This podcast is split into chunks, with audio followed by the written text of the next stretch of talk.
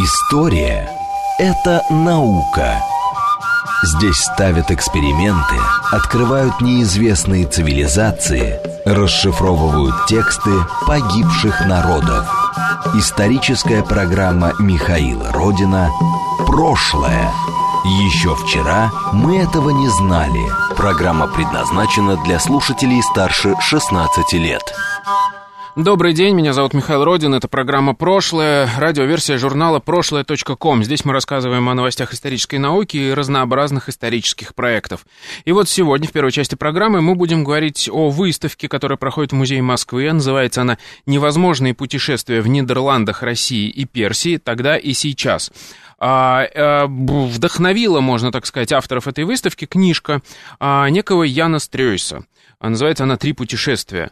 И вам кажется наверняка сейчас, что вы не понимаете, что это за человек, и книгу вы эту не знаете, но на самом деле вы прекрасно знаете одну из частей этой, этой книги, потому что все абсолютно в России слышали песню про то, как Стенька Разин э, книжную бросает в набежавшую волну. Так вот, всю эту историю мы знаем именно от Яна Стройса. А именно он описал в, своих, э, э, в своей книге эту историю. Рассказывать нам сегодня про эту выставку будет заведующая отделом археологии Музея Москвы Екатерина Николаевна Елена Светицкая. Добрый день. Добрый день. А также старший эксперт по вопросам культуры и образования посольства Королевства Нидерландов а, Виталий Павел, Павел Витальевич Кузьмин. Добрый день. Здравствуйте. И а, на связи с, из Амстердама у нас Ирина Лейфер, э, куратор выставки. Добрый день, вы слышите нас? Да, а, добрый день, здравствуйте. Да, Ирина, начнем с вас, как с куратора выставки. Расскажите, в чем идея а, и откуда вообще возникла эта мысль? Так сложно, потом мы поподробнее поговорим, объединить современное искусство, археологию, литературу и все в одном пространстве. Ага. Но идея возникла, ну, как бы из моей собственной практики, из моего личного интереса. Я как куратор работаю э, на стыке наследия современного искусства, и мне кажется, что взгляд художников, ну, как бы помогает э, заинтересовать публику и, и, и дополняет исторические события ну, интересным взглядом, э, взглядом как бы э, людей сегодня, сегодняшнего дня. Книгу я э, для себя открыла, можно сказать, по, по, практически случайно, и она меня очень вдохновила. Она отличается от, ну, истори, от других исторических источников тем, что она написана не дипломатом, не представителем элиты, как многие исторические источники тех времен, 17 века. Она написана парусных дел мастером, который был приглашен в Россию вместе с командой других э, э, э голландцев помочь э, с построением флота, но попав в Россию, они оказались в центре восстания Стеньки Разина и были вынуждены бежать через Кавказ в Персию, на, э, чтобы достигнуть поста Ост-Индской компании, то есть своих.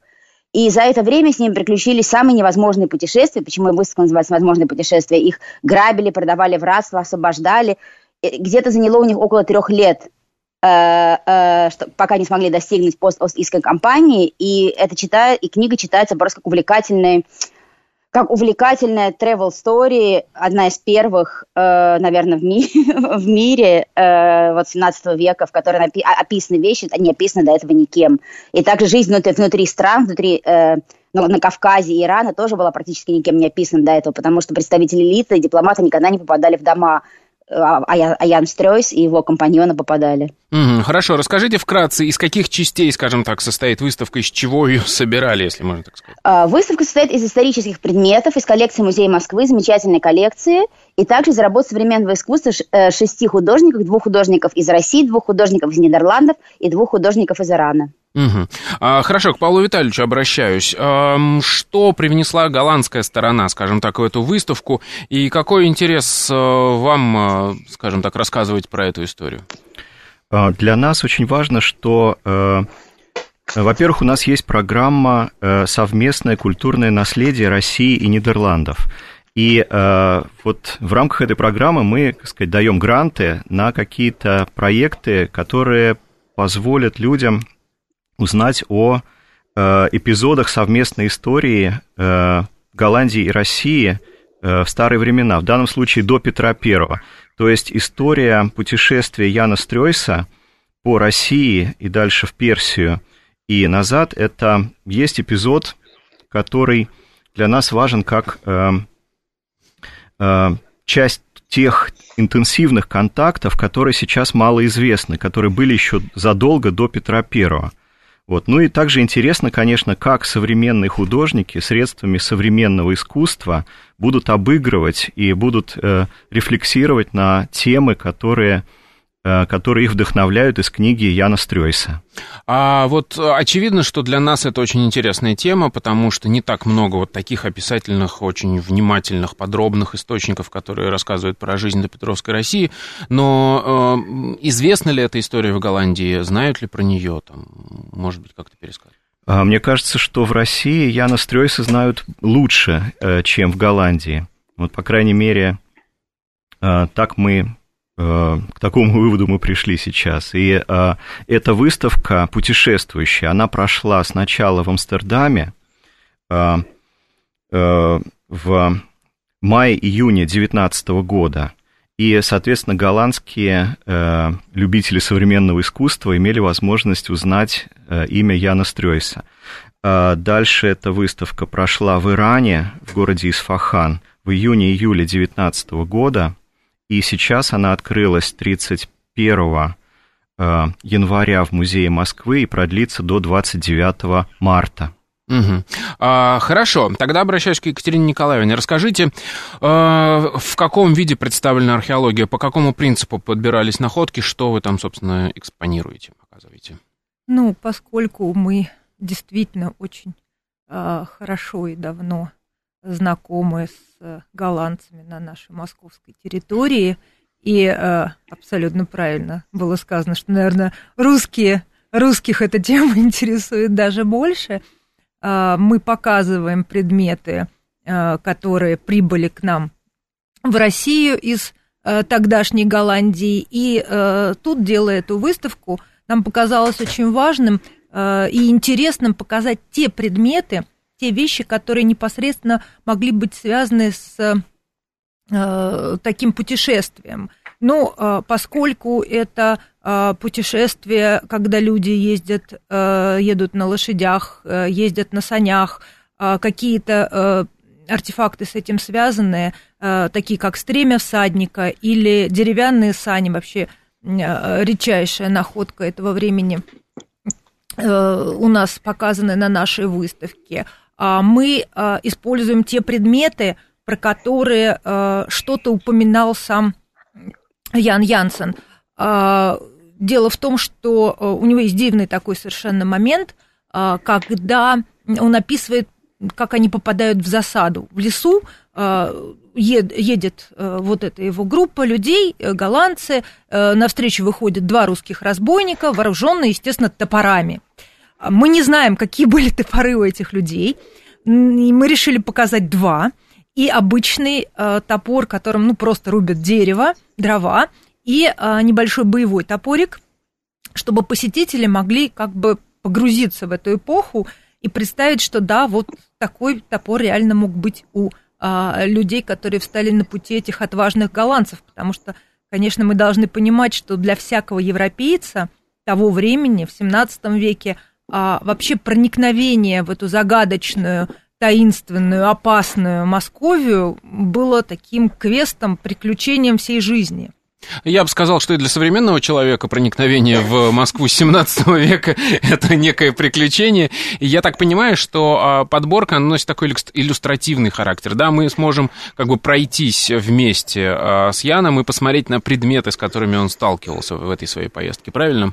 Да, конечно. Если он, э, когда находился в Москве, жил в э, самом обычном доме простых москвичей, то, естественно, ему попадались какие-то предметы повседневные. И у нас на выставке прекрасный совершенно э, чернолощеный глиняный кувшин. Ну, таким кувшином могла пользоваться э, хозяйка дома, который приютил Яна Стрейса и его, соответственно, спутников. Но есть у нас и предметы, которые использовались в более богатых домах, потому что э, стресс не просто в одном доме сидит в Москве, он э, ходит в гости, он посещает и своих соотечественников, и других иностранцев. И, э, конечно, он мог присутствовать и на более таких э, достойных вечеринках, когда уже не из простых деревянных и глиняных сосудов люди ели и пили, а использовали уже стопы и чарки из серебра. Мы выставляем несколько предметов из знаменитого клада с гостиного двора. Очень хорошие работы, серебряные чары и кубки там были, и вот пять предметов посетители могут увидеть у нас на выставке в Музее Москвы. А, хорошо, тогда продолжим про другие э, составные, скажем так, части этой выставки. Ирина, я к вам обращаюсь. Угу. А, насколько я понимаю, там очень хитрые и очень сложно э, сделанная, скажем так, художественная часть. Вот расскажите про произведения искусства, в каком виде они представлены и как они готовились. Я так понимаю, там интересная история. Да, ну, э, на самом деле, это все не так сложно. Э, я попросила художников создать новые работы, а, но которые как бы вдохновлены книжкой. И э, в книге очень много рассказывается о, о, об отношении ну, как бы трех стран 400 э, лет назад. И мне было интересно каким-то образом отрефлексировать отношения трех стран э, России, Нидерландов и Персии. Вот сейчас изменилось ли что-то за это время? Если да, то что? И вот я могу, например, рассказать про работу Полин Олдхейт. Это нидерландский, нидерландская художница, которая снимала двухканальное видео в Исфахане и в Самаре про то, какие... Она снимает в основном в общественном пространстве, и это э, видео получилось про то, какие препятствия в общественном пространстве преодолеваются людьми в наши дни. То есть Ян Стрюйс пишет очень много про препятствия, которые пришлось преодолеть. Конечно, препятствия совершенно другого рода, но работа Паулина, она такая очень обсервативная и очень интересная, ну, как, как использовать общественное пространство людьми э, в 2019-2020 году, и но визуальный язык отсылает также к прошлому. То есть очень легко можно э, почувствовать связь с, ну, с, с, с историческим контекстом. Угу. А я так понимаю, в Голландии вот. тоже какие-то работы делались? Да-да-да, в, Голла... ну, в самой ну как бы это не... Паулин художник, художник из Нидерландов, угу. то есть она, она, в принципе, снимала в России и в Самаре, ну, делала, монтировала она в Нидерландах. Еще есть работа Сода Лайм, это э, э, работа, э, работа троих художников, сотрудническая работа, художница из Нидерланда Сесилии Хендрикс, художника из России Олега Елагина и художница из э, Ирана Сипеде Бехрузян, которые сделали большую инсталляцию, которая называется «Soda Lime», э, в которой тоже как бы можно увидеть происход... все происходящее вдоль рек, вдоль рек, потому что вся книжка написана э, в том числе ну, о, о том, как путешествие проходило по рекам, и реки играют очень большую роль в повествовании, и также реки играют очень большую роль э, вот именно сейчас как бы в, в отношениях трех стран. То есть, да, сначала шли по Волге, потом вот Каспий, в Каспийское море. И то есть, что происходит на берегах рек сейчас, и как, э, ну и как это связано с тем, что происходило на берегах, на берегах рек тогда. Потому что вода имеет, ну и в том числе, ну, вода, река имела, имеет и символическую какую-то силу и, и образ. Угу. Хорошо, а вот смотрите, я рядовой посетитель. Э, я, скорее всего, читал Адама Алиария, но про Яна Стрёйса слышу первый раз. Соответственно, я не знаю как бы фабулу этой книги. А вот попав к вам на выставку, как я пойму эту историю? Как у вас, какими методами, собственно, рассказана фабула, сам сюжет этого повествования? Ну, сам сюжет рассказан, есть выставочный каталог и выставочные тексты, из которых, в принципе, в общих чертах понятно, о чем речь. Угу. Есть а, тексты а, самого да. Яна Стрейса, Есть, которые да, цитатами на да. находятся прямо на самой выставке. Угу. То есть, на самом деле, в принципе, то есть, и сама книга, она такая очень легкая для понимания, и сама вот выставочная фабула, она тоже, в принципе, вполне несложная.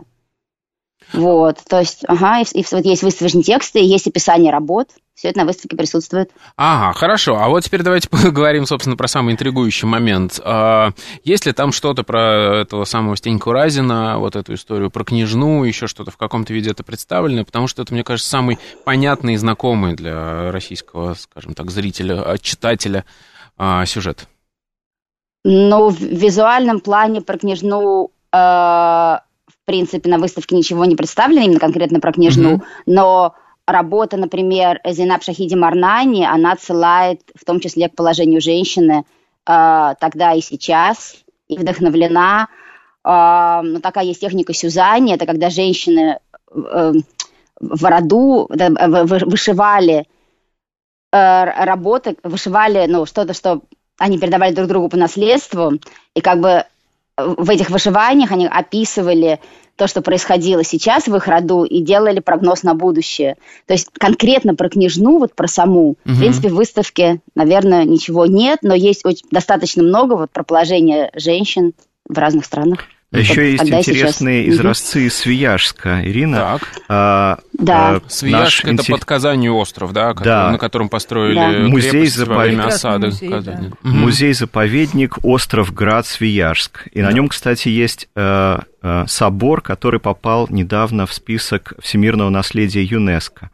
Вот. И музей э, Свияжск, он стал партнером выставки и предоставил изразцы, интересные восточные изразцы, на которых, э, по мнению э, многих исследователей из э, Татарстана, изображены сцены иранского эпоса или персидского эпоса Шахнаме.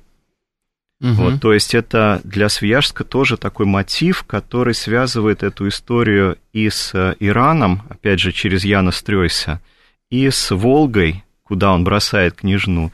И, соответственно, потому что Свияжск это на Волге, это, угу, так сказать, он да, живет Волгой. Вот, и даже Олег э, Силкин, директор музея Свияжска, говорил, что давайте мы перевезем, перевезем эту выставку э, в свое время в Свияжск и устроим перформанс, будем бросать княжну и, так сказать, вспоминать эту историю. Мы об этом думаем, мы об этом думаем. Э, только проблемы с кастингом, да, не можем э, подобрать, ну, кого бросать, да? Ну, обязательно она должна быть из Ирана, конечно. Да, может, может быть, может, мы об этом думаем, мы думали сделать рейнекмен, да. На самом деле тем еще очень много, таких интересных, которых э, можно дальше развивать и развивать.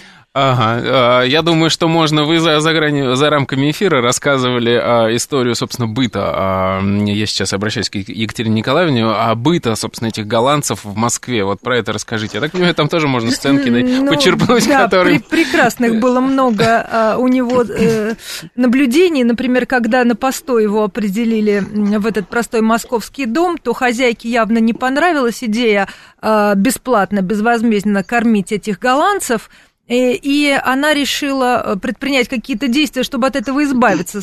Ходила куда-то э, уговаривать ее, так сказать, от этого избавить, но была побита, вернулась в грусти и в синяках, долго молилась перед он очень интересно называет иконы, он их описывает, картина святого Николая на дереве. Вот так он угу. это воспринимал, и вот молится она святителю Николаю, а муж ее, в свою очередь, Э, очень э, доволен был тем, что появились голландцы, потому что они, конечно, не платили денег, э, им приходилось их кормить, но, тем не менее, для него была бесплатная выпивка. Кстати, очень много посвящает страниц своего описания Стрейс тому, какие вообще были нравы, связанные с употреблением спиртных напитков, какие были вообще спиртные напитки. Ну, иногда он очень забавные вещи пишет, например, Э, окрошку, которую э, на утро ели для того, чтобы убрать похмелье, он так и называет похмелье. То есть он, видно, э, он учил русский язык, он сам пишет, что он достаточно хорошо научился говорить по-русски и э, выучил, вероятно, много э, тогдашних русских слов, но вот слово похмелье он почему-то ассоциирует не с состоянием на утро после принятия горячительных напитков, а как раз э, вот этим вот Э, прекрасным блюдом, которым его почвали для того, чтобы не болела голова. Ну, я понимаю, как эта связь возникла. Конечно, это очевидно. Достаточно просто, да. А вот скажите, а мы понимаем, да, что для нас это важный источник по изучению а, там, Московии 17 века, как ее да, тогда называли на Западе. А, этот, а, этот труд, это путешествие, эта книжка, а, какую роль она сыграла там в Голландии в самой? Потому что это же ведь тоже как бы для них продолжение эпохи великих географических открытий. Они не знали, что там на Востоке.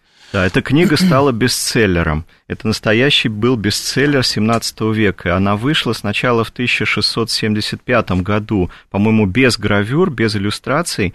После этого в этом же году, в 75 он отправился в четвертое свое путешествие, а именно опять в Москву в составе посольства Кунрада Фанкленко. Он Э, присоединился к ним, чтобы вытребовать свое жалование, которое в Дединово при строительстве корабля «Орел» ему так и не заплатили. Угу. Вот. А, то есть он все-таки смог принять участие в постройке этого знаменитого корабля? Да, Тут конечно. То есть да, он, да, только э... денег не получил. Да, то есть он, э, начиная с 1668 года, работал в Дединово. Э, они строили этот корабль два года. И потом в 1670 году он поплыл в свое первое плавание в составе небольшой флотилии, доплыл до Астрахани, и там он был захвачен Стенькой Разином. Угу. После этого как сказать, э, корабль этот э, был поставлен в протоку Кутум и забыт, и каким-то образом он больше не использовался, и он там сгнил. Вот, то есть он на этом за, закончил свой путь. Вот. А что касается книги, да, это был бестселлер. Там были очень многие фантазийные страницы. То есть э, исследователи говорят, что многое было вымышлено, э, как это было принято в, в это время. То есть э, даже записки Адама Алиария содержат некоторые э, фантазии, а не говоря уже о том, что тогда было принято э, цитировать э, пассажи о Москве или о других э, местах, которые они э, посещают, из э, предыдущих книг. Притом это, этот плагиат не, не, не, не, не указывалось, что это взято из чужой книги. Угу. Вот, то есть мы видим там некоторые э, цитаты из того же Алиария. Но это не совсем плагиат, это тогда, такая просто традиция тогдашняя. Ну, для нас, конечно, еще очень Уважение. важно... Уважение. да, да, Предшественник. да. Для нас очень важно, что он был э, великолепный рисовальщик, и э, очень многие изображения, которые в последующих изданиях появляются, вот первое, вы абсолютно правильно сказали, оно было не еще не иллюстрированное, а дальше уже появляются гравюры. И а, есть изображения, которых мы нигде, кроме а, записок Стрейса, не находим. Угу. А вот... На настояли издатели, потому что они сами были граверами до того, как стали издатели, и понимали, как, как, насколько важны иллюстрации угу. для книги и для того, чтобы она стала бестселлером. Да, и после этого ее быстро перевели на очень многие языки Европы. И на латынь, по-моему, тоже. Ну, кстати, у нас она появляется, по-моему, только при Петре. По-моему, ее только а, заказали при Петре, а изда- издали еще позже. 1725 Да, но она, не, она была переведена, но не издана. По-моему, вот, первое да, издание на русском история. языке только вышло в 1800 каком-то 80 году. Угу.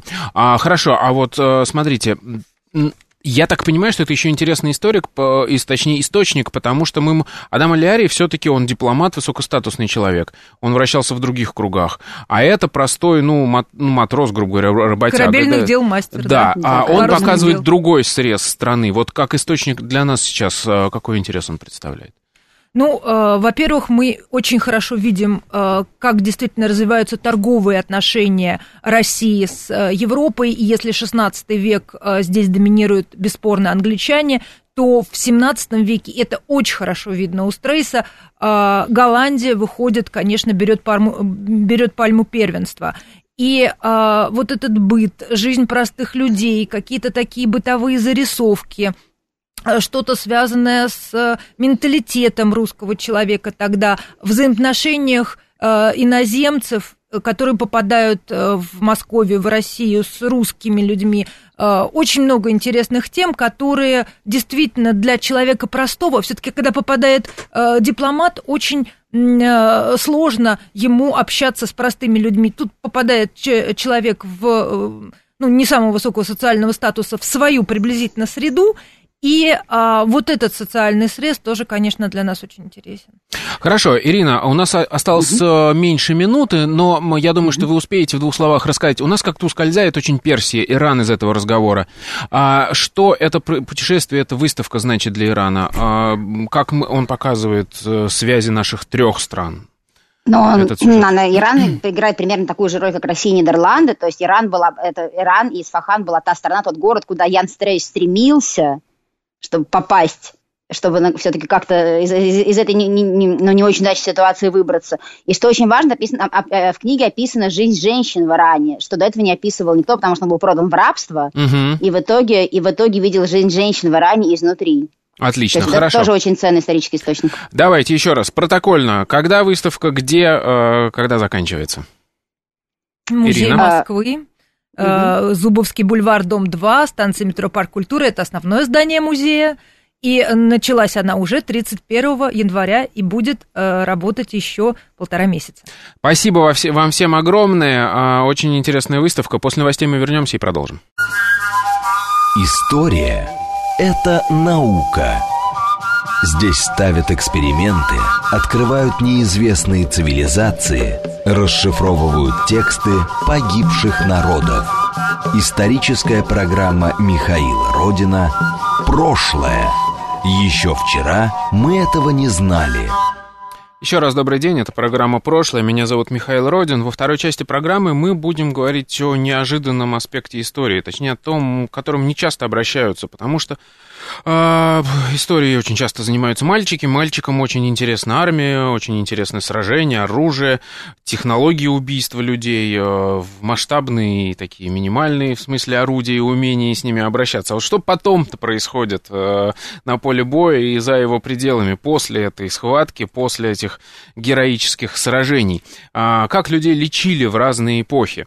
А, вот этим, собственно, и занимаются герои нашего второй части программы. Они пытаются восстановить, реконструировать и понять а, эпоху и медицину эпохи наполеоновских войн. Мы сейчас будем говорить о реконструкции военно-полевой хирургии Великой армии Наполеона. В гостях у нас ординатор второго меда имени Пирогова Павел Николаевич Веретенников. Здравствуйте. Да. А, и арт-директор проекта «Трубач 5-го кирасирского полка» Юлия Сергеевна Короткова. Здравствуйте. А, давайте вкратце, что это за проект, э, откуда у него ноги растут, и почему вдруг вам захотелось реконструировать целиком, скажем так, вот этот комплекс медицинский э, наполеоновских времен? Ну, смотрите, сам проект э, реконструкция, историческая реконструкция, она, это попытка воссоздать э, деятельность хирурга в, ну, вот в нашу эпоху, в эпоху наполеонских походов. Угу. Вот воссоздать ее, в общем-то, со всеми желательно подробностями. То есть это не только униформа, а все инструменты, аптека, карета скорой помощи, которые были созданы в то как раз время. Вот в том числе техники хирургические, вот это все, протезы. Там всего-всего очень много интересного. Угу. Как оно выглядит сейчас, вы проходите мимо палатки, там а, стоит столик, на нем разложены инструменты, человек что-то рассказывает, кого-то где-то режет. Вот. А как мы хотим сделать, то есть э, сама цель проекта, это сделать максимум, чтобы можно было увидеть прям весь госпиталь и услышать, в общем, не только крики раненых, не только людей, которых режут, но слышать очень много еще интересного, потому что это, в общем, огроменная область знаний, которая, к сожалению, нигде не освещается. Да, там то есть, есть огромное количество инструментов, технологий и так далее, и так далее, и вот это вот все хочется показать. А, Юля, расскажите, собственно, про пятый кирасирский полк. Я так понимаю, это база, ну то есть вот из чего и вырос этот проект и необходимость? А, да, этим проектом занимается пятый кирасирский полк. Это, а, скажем так, часть, это клуб в большом объединении гвардейской бригады, который уже очень много лет, больше там, 20-30 лет занимается реконструкцией.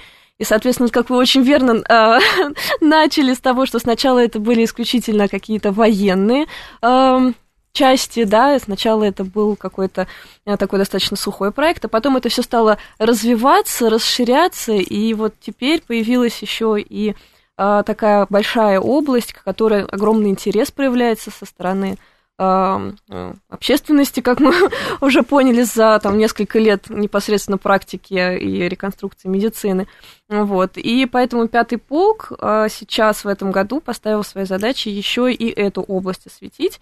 У нас уже были исторические проекты, была кузня, которую тоже мы реализовали своими силами по буквально секретным документам. вот, э, набрали большое количество информации, воплотили это все в жизнь. Это можно было увидеть уже на ряде фестивалей, которые проходили в 17, 18, 19 году. И вот сейчас э, новая наша такая э, затея, это исторический амбуланс, который благодаря Павлу сейчас уже обретает формы, а, и а, люди, которые еще в этот проект вовлечены, в том числе и из пятого полка, и из гвардии, то есть у нас много очень источников информации, а, которые мы сейчас собираем и пытаемся сделать. Уже очертания у нас уже есть какие-то. Хорошо, Павел, вот обращаюсь к вам как к профессиональному медику. А у меня, как у человека далекого от всей этой э, темы, есть несколько таких рубежей, скажем так, в военно-полевой э, медицине. Это уже 20 век внедрения антибиотиков. До этого в 19-м э, какие-то там придумки Пирогова, и которые вроде бы, как мне кажется, перевернули э, медицину военную. А до этого все было плохо. Вот расскажите, что, собственно, творилось с военной медициной в эпоху Наполеона? Чем она отличалась от периода до и от периода после? Ну, в общем, вы не очень далеки от истины. Все было довольно плохо. Это хорошо, это меня радует. Вот, общие знания не подводят. Ну, как э, Пирогов, э, это, скажем так, 60-е уже года 19 века, это, в общем, чем мы благодарны, это вообще организация военной медицины, да, и э, введение анестезии. Соответственно, до этого ни анестезии, ни организации, ни антибиотиков, ничего. То есть практически э, в основном резали на живую и не зная, в общем-то, и после уже операции не могли особо ничем помочь. То есть только так это водичкой промывать и, в общем, кормить, поить. Вот. Но, тем не менее, конкретно вот этот рубеж 18-19 веков, он интересен тем, что э, хирургия уже окончательно обособилась как отдельная наука. До этого хирургией занимались цирюльники, скажем так. Как э, доктор вам прописывает ампутацию, говорит, спуститесь на нижний этаж, там есть чувак, у него пила, он вам все отрежет. Угу. Вот так было. А здесь они оформились уже конкретно как профессиональные врачи, свои собственные получили э, дипломы, свои собственные институты, школы. Вот. И можно сказать, что 18 век был расцветом именно э, хирургии как э, механической науки, то есть э, в это время были хирурги исключительно с золотыми руками. если у тебя руки не из того места, то у тебя люди выживать не будут.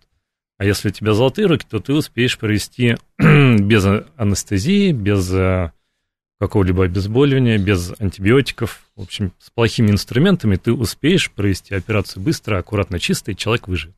Я так понимаю, в этот момент это было именно искусство, то есть именно такое с физической точки зрения, как искусство скрипача, я не знаю. То есть нужно было очень быстро, пока человек не умер, успеть ему что-то отрезать, быстро зашить и перевязать.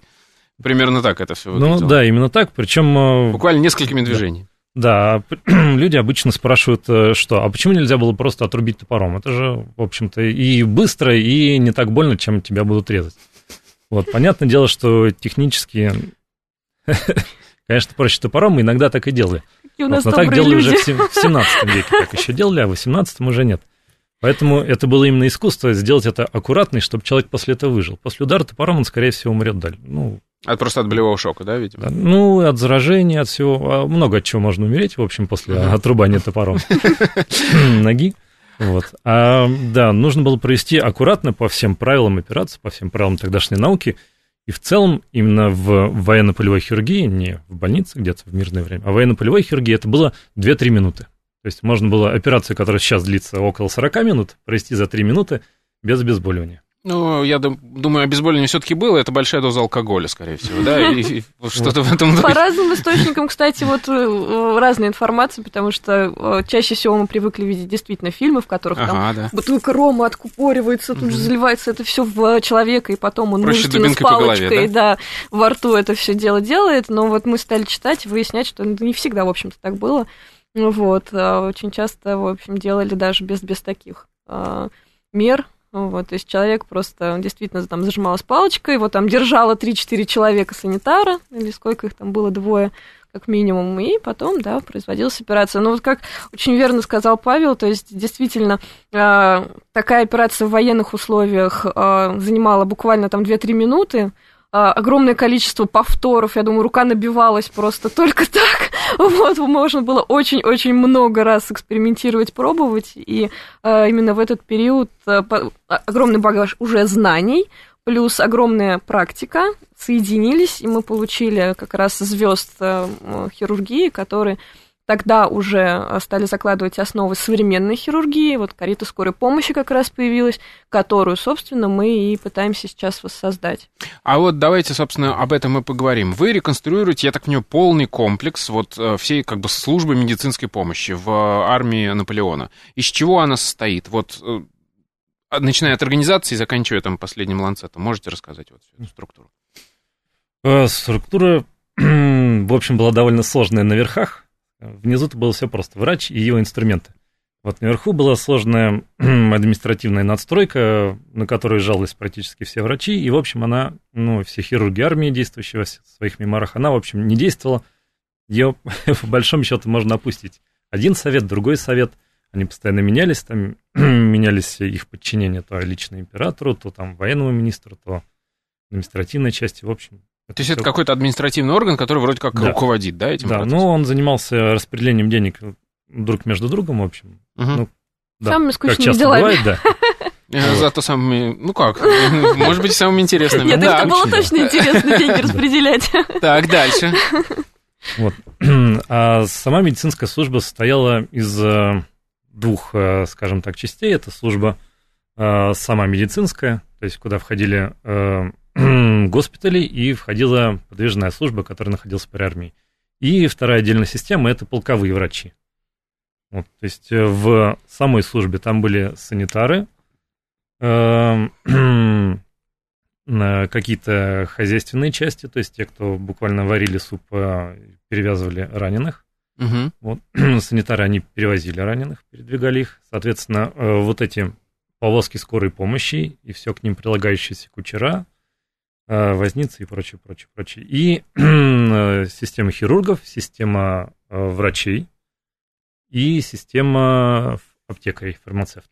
То есть я правильно понимаю, что это, это как врачи. делилось на две большие части? То есть это, э, как сказать, централизованная там да, медицинская помощь, и при каждом пол, э, полке был еще отдельный свой полковой врач? Да, ну, то но... есть, чтобы какую-то угу. скорую помощь оказать. Так, но при полках существовали только хирурги, то есть без фармацевтов, без врачей, без санитаров, без ничего. Угу. Вот. Хорошо, армия идет в поход. Как это устроено? Это отдельный какой-то караван с э, каретами скорой помощи или что? А, у офицеров, ну, у врачей, как у офицеров, э, всегда был большой плюс. Они перемещались в основном на лошади и перемещались так, как им удобно. Если это полковой хирург, приданный э, конным частям, то он спокойно идет со своим полком. Если он придан пехотным частям, то пехота тихонечко ползет э, по своему назначению, в общем-то, соглас... Э, соответственно, с планом, а хирург спокойно со своими друзьями с офицерами, скачет впереди, занимает лучшие квартиры. Обычно это выглядело так. Вот. Ну, не могу ни на что жаловаться, в общем, приятно. А, хорошо. Ладно, и смотрите, а как обслуживалось э, войско на марше, предположим, вот с этого начнем? То есть там же постоянно, э, это же болезни, там, обморожение, знаем мы, что пострадала наполеоновская армия от этого. Как это обслуживание обеспечивалось? Ну, если представить, насколько серьезно наполеоновская армия пострадала от э, голода и от э, дизентерии, от тифа, снадобречного, в общем, от разных видов поносов. Вот. Можно сказать, что организовано было плохо. Вот, организовано было очень плохо. Э, в том числе, например, насчет холода. Замечательная была история, когда уходили уже из Москвы э, французские части. Французы что делали? Французы и другие части Великой Армии там – Э, итальянцы, испанцы, они по карманам раскладывали всякое золото, канделябры золотые, тра-та-та, тра-та-та, что могли найти, картины какие-то сворачивали. Угу. И только польский корпус Понятовского угу. вот, занимался чем? Он грабил шубные магазины. Так. Только поляки знали, что сейчас будет ой-ой-ой холодно, ага. и поэтому вся армия шла абсолютно без снабжения, без э, теплой одежды, без плащей, без одеял, без ничего и только поляки шли теплые и красивые. Единственная была относительно боеспособная часть при. Но это сейчас не про медицинское обслуживание, это про хитрость, да, братьев славян. Нет, это про... Точнее как, их просто осведомленность. Я скажу, ну, этим тоже должна заниматься, это как бы санитарная подготовка. Да, да, да, конечно. должна заниматься медицинская служба. Вот в том числе отвечая, она должна отвечать за качество еды, за в общем, качество воды, вот это все. Но эти, этого ничего, к сожалению, не было. Но это в современной армии, да, там это, есть целая большая так, теория. тоже спасибо Пирогову, потому что угу. это появилось после него. Контроль над всем этим, жесткий контроль. Хорошо, я понял, на марше никак их не обслуживали. Да, очень плохо. Что происходило а, ребята готовятся к сражению. Наверняка, ну, понятно, что будет сейчас большое количество раненых. А, как вот это вот? Э, заранее выставлялись э, палатки, где будут проводить операции, еще что-то? Полевой ну, госпиталь. Расскажу в основном про французскую армию, угу, потому что конечно. мы как-то специализируемся на ней. В идеале должно было быть как? при каждом полку остается одна своя палаточка, в которой этот полковой хирург находится. Угу. Вот, и конкретно в его расположение должны привозить либо из его полка, либо из ближайших точек сражения, ну, то есть тех, кто ближе. И несколько центральных госпиталей. Вот. А как получилось на самом деле, вот мы знаем по воспоминаниям Доминика Лоре, верховного хирурга французского, вот получилось все, каждый раз получалось всегда очень сумбурно, да.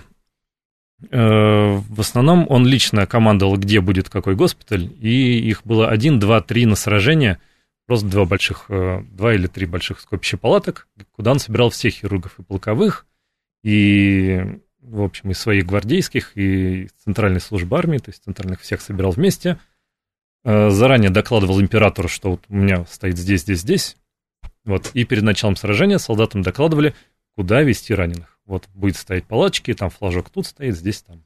Господа, угу. все, кого нужно, тащим туда. Вот что, вот как доставляли раненых, то есть отдельно хочу сказать, э, была забавная история. До похода в Россию разрешено было покидать поле боя, если вы сопровождаете когда хирург, когда хирург врачу. предваряет историю словами «сейчас была забавная история», я представляю, что сейчас будет жесть. Да, обычно, обычно, к сожалению, да. Люди не готовы к тому, что я называю забавным. Так. Вот. Но, тем не менее, можно было покидать поле боя во французской армии до 812 года, если вы сопровождаете раненого. Никто за этим особо не следил. В процессе выглядел так. Идет раненый, двое его тащат э, под ручки, третий тащит оружие, кто-то ведет лошадь, фонариком освещает путь, и 6-7 цыган, в общем, за ними тоже с музыкой, с плясками. Были описаны случаи, и в Крымскую войну, кстати, уже позже были описаны случаи, когда действительно уходило 7-8 человек на одного раненого. Угу. Вот, поэтому, в общем, служба доставки была не идеальна, вот чем хорошо для доктора. И очень вот. хорошо для русской армии, которая, в общем, в этой ситуации получает численный перевес. Да, для доктора хорошо, чем не было анестезии, поэтому все вот эти товарищи фиксировали своего друга на операционном столе. А я так понимаю, ампутация это главная вообще операция в военной хирургии того времени. Э, тоже вот это вот одно большое отличие между русской и французской. Э, хирургии, во французской хирургии обязательно требовались ампутации почти по любому ранению. То есть там был список состояний, когда надо ампутировать. И список этот, это практически любая рана, которую можно на войне получить. А франц... Русская хирургия придерживалась принципиально другой а, позиции. Вот она взяла за основу немецкую военную хирургию, и там ампутации проводились в крайне редких случаях, уже вот когда совсем ничего мы придумать не можем, угу. тогда ампутируем. Или когда там уже ручка висит на одном кожном лоскуте, тогда режем. Хорошо, хотел бы поговорить о вашем проекте. Вот э, расскажите в деталях, что, собственно, вы реконструируете. Я так понимаю, вы делаете вот этот амбуланс, то есть эту самую повозку, да. еще какие-то э, инструменты. Вот про это можете, Юлия? Да, да, да, да. Это я тогда начну. Э, у нас сейчас нашей целью стоит, собственно, воссоздание этого амбуланса. До нас насколько я знаю, два или три раза еще пытались в Европе э, воссоздать нечто похожее. Э, получилось красиво, но абсолютно бездейственно, потому что э, там цель была сделать нарядную, ну, видимо, витрину, то есть люди действительно тоже поднимали какие-то там чертежи, какие-то э, источники, но, к сожалению, действующая модель у них не получилась там, в э, силу разных причин, у каждого своя. У нас сейчас цель сделать исключительно действующий проект, чтобы этот амбуланс мог перемещаться по полю, а, чтобы в него можно было действительно впрягать лошадей, чтобы вся эта а, конструкция, которая а, нас сейчас очень сильно заботит, которую мы сейчас создаем, чтобы она была действующая, крепкая, прочная, не развалилась при первом же, при первой же попытке как-то ее использовать. Ну и, соответственно, сейчас на это брошены все силы. Э, как в плане поиска информации, потому что есть огромное количество очень маленьких каких-то деталей, которые даже вот в конструкции вот этого большого амбуланса, там чуть ли не наличие или отсутствие тех или иных пружин для того, чтобы э, при перевозке, при транспортировке раненые могли э, спокойно переживать все колдобины, которые там по пути им встречаются, то есть вот эти вот системы амортизации и прочего, от таких глобальных вещей до, например, э, инструментов, которые мы сейчас тоже в большом количестве ищем. Вот Павел занимается тем, что по огромным каталогам каких-либо аукционов или каким-то, допустим, на форумах на европейских, э, ищет какие-то буквально самые маленькие детальки, которые нужно учесть именно для того, чтобы полевые условия воссоздать. Не, не просто хирургию да, в стационарном виде, а именно полевые какие-то вещи, потому что они были ключевыми тогда. А чем вот эта вот, собственно, повозка, этот амбуланс отличается? Ну, то есть, что там внутри такого, что отличает от обычной другой повозки? Почему это именно медицинский а, экипаж? Ну, скажем так, раньше до до наполеонских походов, скажем. Просто возили на всем, на чем могли. То есть просто брали телеги местные, вот брали какие-то провианские телеги, артиллерийские, на чем могли возили. вот, но дело в том, что все эти телеги, они не, в общем, не предназначены для того, чтобы uh-huh. по полю бегать. Вот. А Доминик Лоре, опять же, верховный хирург, э, решил сделать, что, во-первых, он решил, что нужно делать операции мгновенно быстро, то есть сразу после ранения, поэтому не ждем два дня, пока сражение уляжется, пока всех привезут. Надо сразу выезжать на поле. Вот. Они отличались тем, что они выглядели практически как карета, у них были рессоры. Так. У них были серьезные рессоры. Вот, и они были рассчитаны ну, первоначально на два, а ту, которую делаем мы, по поздней уже чертежам на четырех человек. Там есть лесенка, по которой э, можно забираться наверх. На этой лесенке есть полозья, по этим полозьям спускается настоящий матрасик. Угу. Практически почти как в современных э, скорой помощи, то есть выдвигается вот, ну, вместо каталог матрасик. Можно на матрасик, на земле положить человека на матрасик и закатить его по полозьям наверх. Вот. Рессор, система вентиляции там хорошая, то есть чтобы они могли дышать. Вот во время перевозки не задохнуться там четыре человека. Там для носилок, я так понимаю, какое-то крепление, да, сделано, чтобы они там лежали, или как это все? Ну, матрасик фиксируется, он э, по всей площади вот этого фургончика выезжает, заезжает. В общем, прекрасно, очень удобно. Я думаю, я там просто на фестивале буду спать. Прекрасная вещь. Вот по описанию комфортабельнейшая просто. Хорошо, расскажите, а, а как это все можно реконструировать, тем более в таких деталях? Неужели есть источники, которые вот настолько подробно описывают э, и инструменты, и повозки, и так далее? Ну, дело армейское. В армии, на самом деле, насколько это исполнялось, мы не знаем, но сами приказы, они существовали абсолютно четкие, с размерами вплоть до... Э, вот французская линия это 3 мм, то есть с точностью до 3 мм можем воссоздать практически все детали. А, то есть есть прям чертежи, э, то есть в, в армию сверху вот этими советами, видимо, которые все пилили деньги, угу. спускались какие-то приказы создать вот такие-то повозки, да, и есть чертежи. Да, в общем, Верховный хирург говорил, чего бы он хотел получить, какой бы да, чтобы вот он хотел сделать. А они там решали, на что у нас хватит денег, на что мы выделим. Поэтому давайте вот спускали не совсем то, что от них требовали, но вот в этих директивах были подробные описания того, что должно было быть. Угу. А, а что по части инструментов и так далее? Я так понимаю, что вам удается добывать даже настоящие оригинальные вещи той, той эпохи.